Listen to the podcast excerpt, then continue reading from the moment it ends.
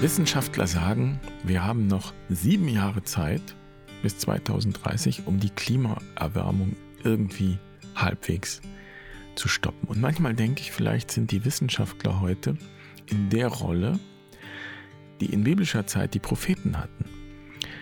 Die biblischen Propheten waren ja keine Hellseher, also sie haben sich weniger mit der Zukunft beschäftigt als vielmehr mit der Gegenwart. Sie haben Krieg, Gier, Ausbeutung, Ungerechtigkeit kritisiert und vor den Folgen gewarnt. Und so könnte man sagen, hat auch unsere Zeit ihre Propheten, eben zum Beispiel die Wissenschaftler, die vor den Folgen des Klimawandels warnen. Und ja, Propheten können nerven und sie können auch Angst machen, aber das, was Propheten letztlich ausmacht, was auch die Propheten im Alten Testament und die Wissenschaftler heute verbindet, das ist eine Eigenschaft. Sie sehen das Große und Ganze. Das ist sehr wichtig und hilfreich natürlich. Es ist aber auch heilsam und tröstlich. Und deshalb beginnt der Podcast heute mit einer Nachricht, die in der Öffentlichkeit keine besonders große Rolle gespielt hat. Eine Nachricht aber, die Wissenschaftler zu Tränen gerührt hat. Und damit herzlich willkommen bei Barfuß und Wild. Ich bin Jan. Schön, dass du dabei bist. Ich freue mich, diese Folge mit dir zu teilen.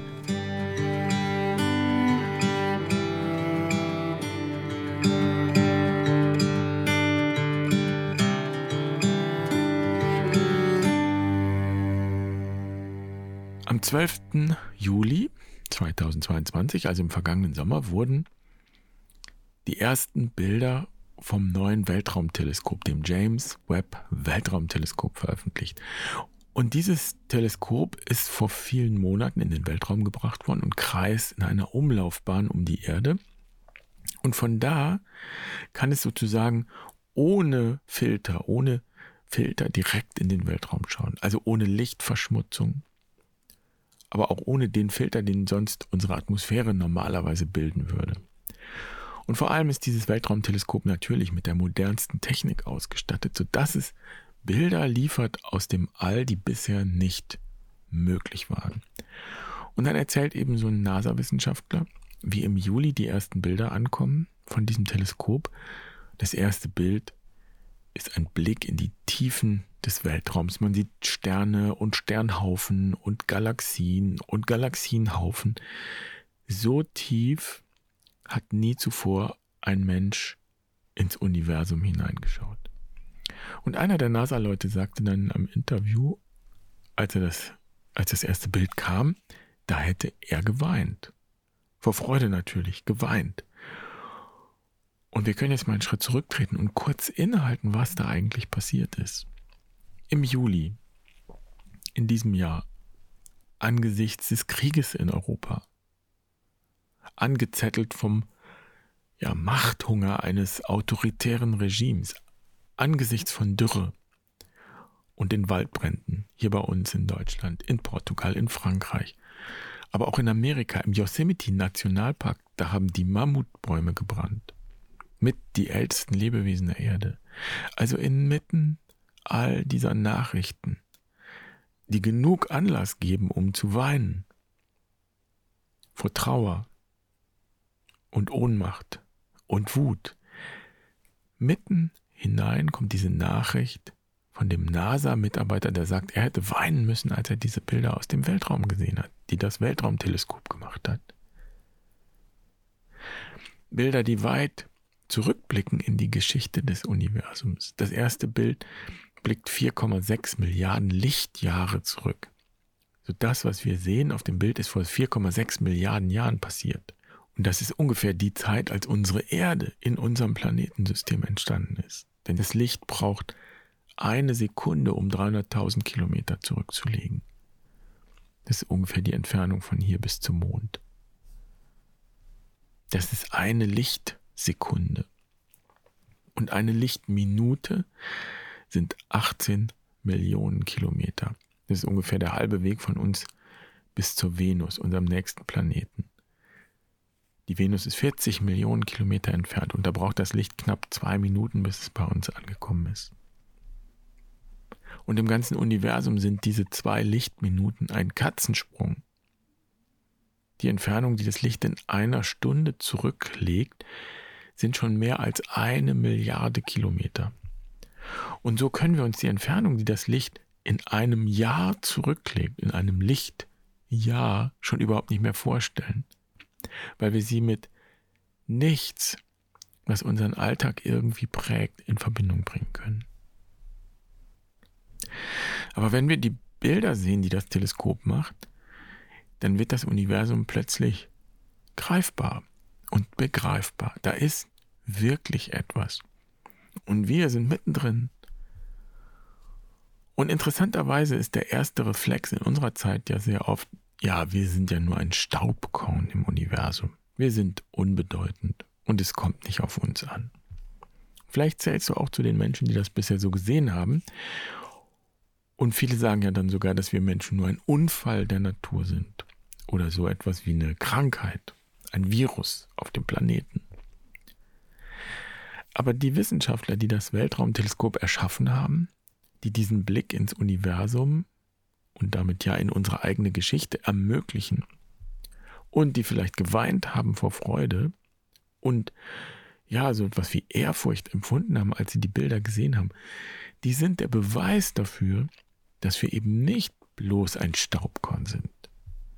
Nein, wir sind es, die mit unserer Neugier und unserer Fähigkeit zu staunen das Universum sichtbar machen. Wir sind selbst das Universum, das sich zu Bewusstsein kommt. Denn wir sind ja ein Teil dieses Ganzen. Und die Bilder des Weltraumteleskops sind ein Zeugnis unseres Intellekts und der Fähigkeit, diesen Blick zu ermöglichen und das Große und Ganze wahrzunehmen und zu erkennen.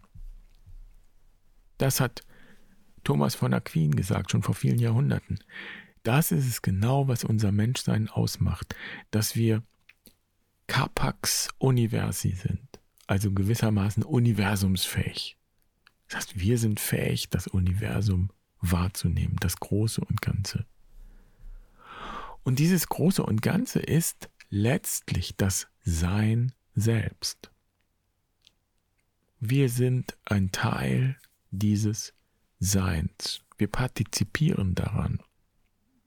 Meister Eckhart sagt, Gott ist Sein und wir teilen dieses Sein. Dieses große Sein, in dem wir uns bewegen und das ja unser eigenes Dasein begründet und ermöglicht und gewollt hat. Dieses Dasein hat sein Dasein mit uns geteilt. Vielleicht auch nur für einen kurzen Augenblick, den wir voll leben und erleben, jetzt und hier. Wir wissen ja nicht, ob wir den nächsten Augenblick erleben, aber jetzt bin ich hier. Und jetzt bist du da. Inmitten dieses unermesslichen Raums und inmitten all dieses Seins. Und das, dieser Raum, diese Weite, dieses Dasein, dieses Wunder der Existenz, das Universum, der ganze Kosmos, das ist der Rahmen für alles, was geschieht. Für alles. Auch für das Leid, auch für alle Verwerfungen. All das geschieht in diesem Rahmen. Das ist der Kontext. Das ist der Kontext, der alles in einen Zusammenhang bringt. Und so sind die Bilder, die das Weltraumteleskop geschickt hat, eine Erinnerung. Was wirklich ein interessantes Wortspiel ist. Wir blicken so weit nach draußen und das erinnert uns. Es bringt uns nach innen, wenn wir es zulassen. Es berührt uns innen. Es erinnert uns an unsere Herkunft, an unsere Wurzeln und an unser Ziel, an unseren Platz, unsere Heimat, unser Sein. Und wenn sich jetzt bei dir so eine Stimme meldet, die sagt, hm, ja, das ist ja alles schön und gut, aber das bringt mich auch nicht weiter im Leben, dann ist das etwas, was ich eine Ego-Attacke nennen würde. ja, da meldet sich das Alltagsbewusstsein und holt dich vermeintlich auf den Boden der Tatsachen zurück. Das glaubt das Ego jedenfalls. Und nur damit keine Missverständnisse auftauchen, Ego ist super hilfreich, um all die vielen Dinge zu tun, die wir im Alltag so tun müssen, um zu leben. Ja, aber das Ego kann, und das ist wichtig zu wissen, es kann nur die Welt wahrnehmen, die es selbst erschaffen hat. Das Ego sieht nur das, was es selbst erschaffen hat. Und davon ist unsere moderne Kultur geprägt. Vielleicht so geprägt wie keine zuvor, weiß ich nicht, aber sie ist davon geprägt. Wir sehen nur das, was wir selbst erschaffen haben. Wir sehen die Welt und die Welten, die wir erschaffen. Und deshalb ist das, was die Wissenschaft tut, prophetisch, weil es uns eine Tür öffnet, ein Fenster öffnet, den Blick öffnet auf die Welt, die uns erschaffen hat, auf das Universum, dessen Kinder wir sind. Hildegard von Bingen war eine Visionärin, eine päpstlich bestätigte Visionärin und sie war Wissenschaftlerin. Sie hat sich angeschaut und sie hat davon gesprochen, was sie sieht und sie war Wissenschaftlerin, weil sie versucht hat, das Große und Ganze zu sehen. Also nicht nur das zu bestätigen, was eh schon alle wissen, sondern darüber hinaus zu blicken. Und sie hat auch auf die Wissenschaft in ihrer Zeit gehört. Das erste Bild vom Universum, das Hildegard beschreibt, hat die Form eines Eis. Und das war die Vorstellung damals, dass das Universum ein Ei ist, das Leben hervorbringt. Und ein paar Jahre später kam ein neues Bild auf, das Universum als Kugel, als runder Raum. Und dann hat Hildegard dieses Bild aufgegriffen. Und unser Bild heute hat sich wieder verändert und ganz neue und tiefere Einblicke geliefert, aber das ist nicht der Beweis, dass Hildegards Bilder falsch waren, sondern nur Ausdruck der Tatsache, dass wir dazugelernt haben, dass wir unseren Horizont erweitert haben, unser Bewusstsein erweitert haben, dass wir mehr und tiefer schauen können. Und wir sehen, wohin es führt, wenn wir nicht so tief schauen. Wenn wir nicht auf die hören und uns erinnern lassen, die so tief blicken wenn wir nicht auf die Wissenschaftler hören, sondern das abtun als unwichtig, irrelevant. Unser Nicht-Sehen führt dazu, dass das fragile Wunder des Lebens, so wie es sich in den vergangenen Jahrhunderttausenden und Jahrmillionen entwickelt hat, zerstört wird. Und Wissenschaftler sagen, nicht der Klimawandel selbst ist das Problem, sondern dass es so schnell geht. Lebewesen hatten immer Jahrhunderte und Jahrtausende Zeit, um sich an Klimaveränderungen anzupassen. Aber jetzt geht alles so schnell, dass eine Anpassung nicht möglich ist. Und so erleben wir ein Artensterben in einem Ausmaß, wie es nie zuvor dagewesen ist. Und das sagen uns Wissenschaftler und Wissenschaftlerinnen, das Artensterben ist die eigentliche Bedrohung. Denn das, was da zerstört wird, von uns, ist das Netzwerk, das das Leben ausmacht. Wir zerstören uns selbst.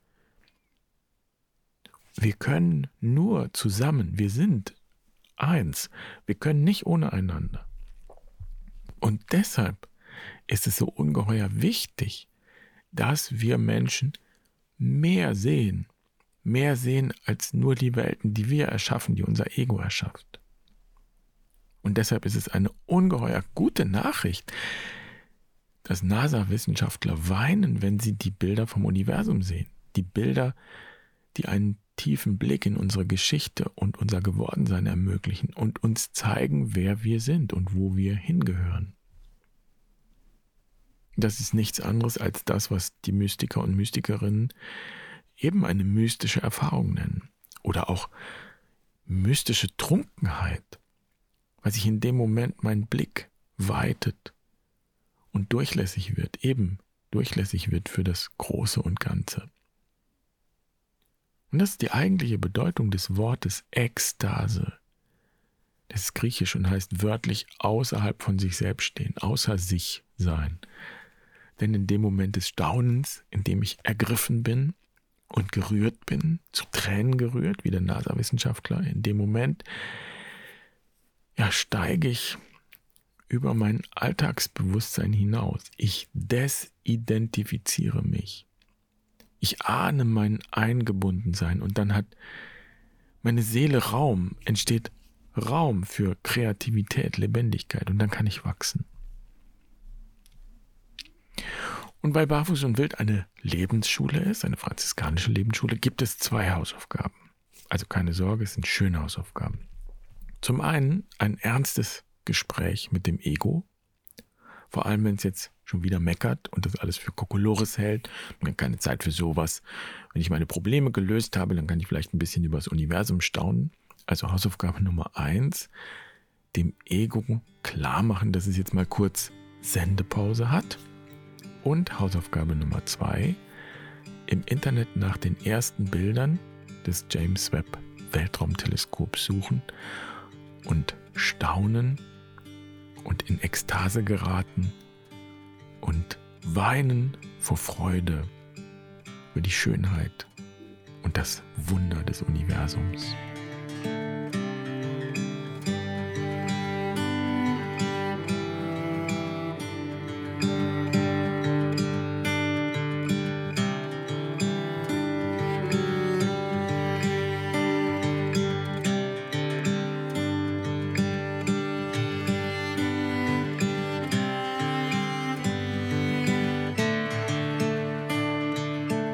Damit du nicht lange suchen musst, verlinke ich dir die beiden ersten Bilder des Weltraumteleskops bei uns auf der Website und in den Show Notes.